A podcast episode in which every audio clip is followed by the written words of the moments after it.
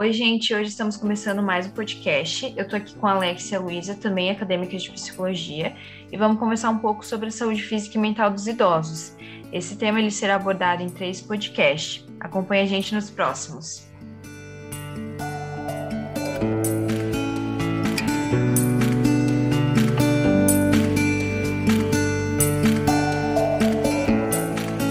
Então, esse assunto é tudo interessante, mas eu queria abordar aqui que a saúde precária não é a principal causa do envelhecimento.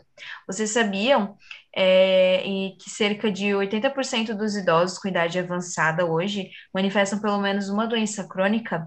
Eles são frágeis, vulneráveis a estresse, doença e deficiências físicas.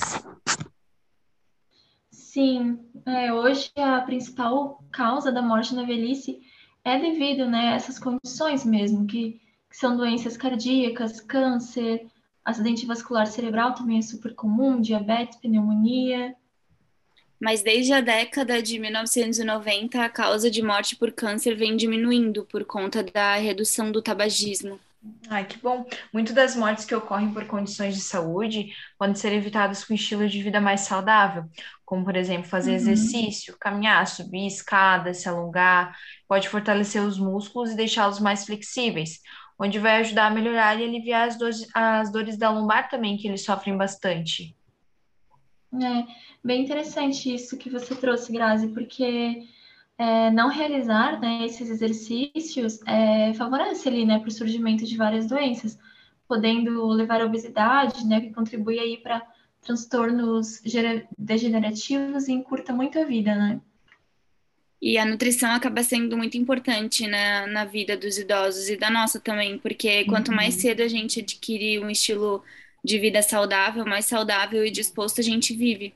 Sim, é verdade. Uhum. Eu estava lendo até esses dias o Papalha e dizia sobre uma dieta mediterrânea. Se eu não me engano, é rica em óleos, grãos integrais, vegetais.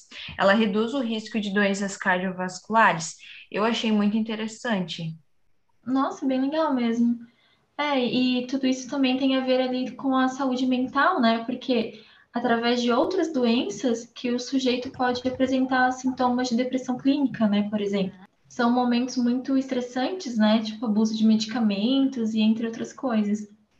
Uhum, sim, por sim. isso que um diagnóstico preciso e a realização de um tratamento adequado tem possibilidade de ajudar as pessoas idosas a viverem por mais tempo e continuarem mais ativas, porque a depressão acelera o declínio, declínio físico do envelhecimento. Sim, da mesma forma a demência, né? Que é algo que na maioria das vezes é irreversível, mas em alguns casos pode ser revertido com um diagnóstico precoce com esse tratamento. Na maioria das vezes, a causa da demência é o mal de Alzheimer, que ocorre muito nos idosos hoje em dia. É, e vocês sabiam que a segunda doença mais comum ali nos idosos é o mal de Parkinson? Nossa. É, uma das, mas uma das doenças mais trágicas mesmo é o mal de Alzheimer, porque ali aos poucos ele vai tomando conta, né, do portador da doença, da inteligência, da consciência e até mesmo da habilidade, né, de controlar ali as suas próprias funções do corpo. Uhum. É, inclusive eu fiz um estágio esse semestre em um lar de idosos que tinha uma idosa que tinha esse diagnóstico e é bem difícil mesmo o Alzheimer. Sério? Mas ela conversa bastante ou ela já tá mais debilitada? Não, ela conversa um monte, ela ama quando eu vou lá, mesmo não lembrando de mim.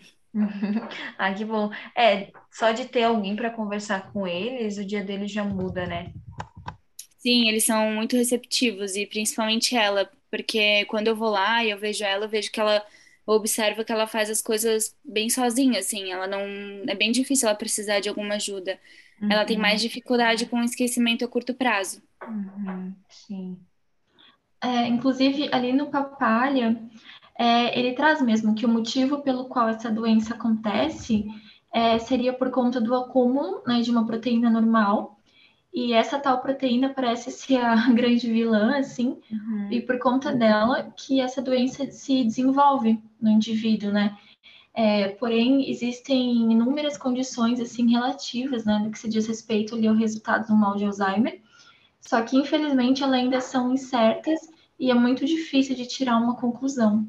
É, infelizmente, ali, como tu disse, apesar de não ter a descoberta ainda da cura dessa doença, o diagnóstico e o tratamento, um pouco após a descoberta, diminui o progresso do Alzheimer e melhora a qualidade uhum. de vida também dos idosos.